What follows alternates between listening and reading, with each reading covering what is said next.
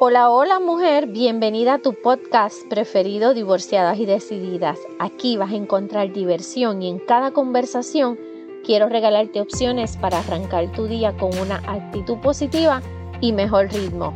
Yo he sido divorciada pero siempre decidida. Estaré compartiendo trucos, historias, soluciones y nuevos enfoques para sobrellevar los retos que se presentan a diario. Mi nombre es Vivian Arroyo y estaré cada semana conversando de las situaciones que atravesamos como mujeres divorciadas y mujeres decididas. Aquí vas a descubrir cómo abrazar los cambios, completar cada meta, compaginar tus diferentes sombreros y mejorar la calidad de vida. Asimismo, entender y atender altas y bajas que puedes encontrarte con tu querida socia. Y tú, que tienes hijos, descubrirás mejores maneras para ser asertiva con ellos.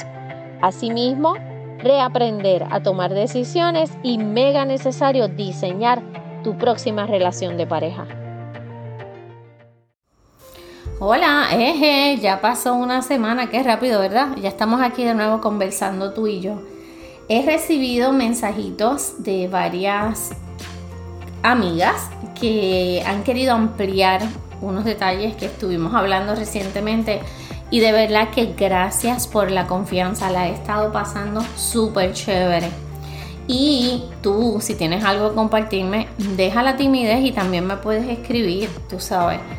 Estamos aquí para seguir hablando. ¿Tú has escuchado la canción? Estar soltera está de moda. Yo no soy buena cantante, pero el corito dice así, que estar soltera está de moda.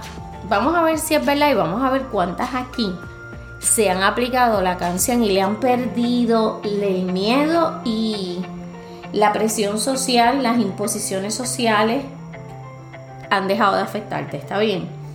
Que has sabido sacar provecho de los momentos que estás sola y no los estás viendo como un impedimento, ni como una traba, ni como una frustración, ni como un drama.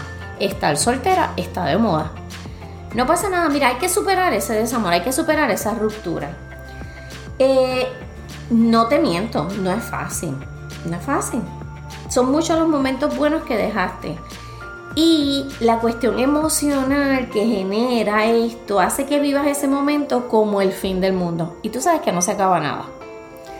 Eh, siempre uno de los dos es el que decide romper la relación. Y aunque puede parecer que es el que menos sufre, eso no siempre es así, estamos claros. Hay relaciones que acaban, pero el amor sigue vivo. ¿ok? Pero sencillo, no pueden estar juntos. Conozco, conozco para. Eh, pueden ser por ofertas de empleo que han surgido y uno no quiere sacrificar el otro, se quieren y se adoran, pero tienen que eh, trabajar, ¿verdad?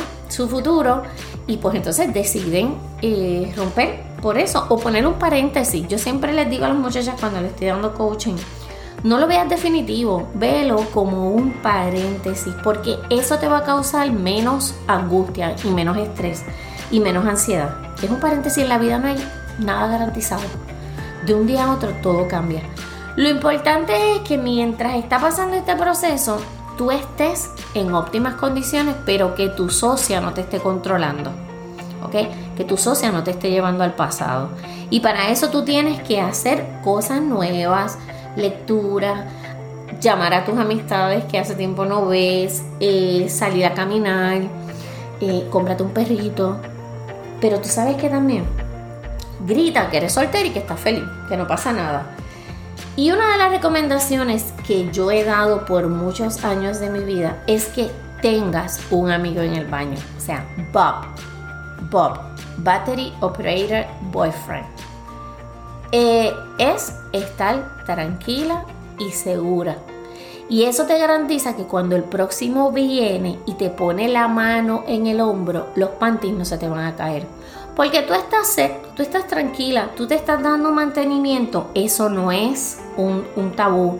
Esto se tiene que acabar, ¿ok? Nosotras tenemos derecho de experimentar y de conocer nuestro cuerpo y de satisfacernos propiamente sin tener que depender de nadie y eso te va a dar mucha tranquilidad. ¿Está bien? Hay un dolor emocional. No es fácil aceptar la ruptura, perdóname. Pero el dolor emocional puede ser devastador. Mira, dicen, hay estudios que dicen que el amor y la droga utilizan los mismos circuitos neuronales, por lo que los psicólogos recomiendan no tener contacto con la otra persona, al menos durante un tiempo, para evitar recaídas. ¿Está bien? Los expertos también afirman que el desamor igual es igual que la droga. Lo mejor es que es que lo tomes como todo o nada. Ojo, ¿ok? Muchas veces eh, no sabemos jugar con esto. Si quieres evitar sufrimiento durante más tiempo o evitar recaídas, es mejor cortar de raíz. Lo primero que yo te diría es borra el teléfono. Borra el teléfono. El pasado no lo puedes borrar, lo vivido no lo puedes borrar. No te arrepientas de lo vivido, no te arrepientas de que tuviste esa pareja, no. Porque la tuviste y viviste momentos chéveres, por la razón que fuera que se acabó. Siempre y cuando, ¿verdad? Eh, no haya maltrato verbal ni físico. Eso hay que tener mucho, mucho cuidado y estar bien pendiente. Hay personas que tienen serias dificultades para superar estas situaciones y ahí es necesario acudir y buscar ayuda de un profesional. Pero mientras eso pasa y mientras tú y yo seguimos hablando, vamos a ver los beneficios de estar soltero, de estar soltera.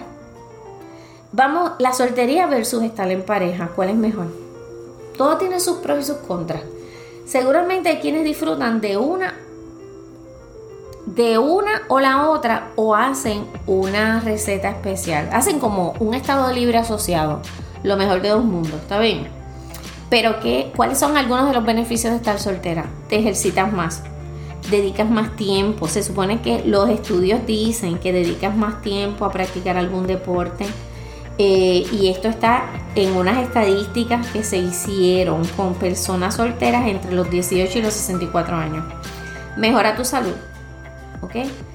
Eh, ¿Por qué mejora tu salud?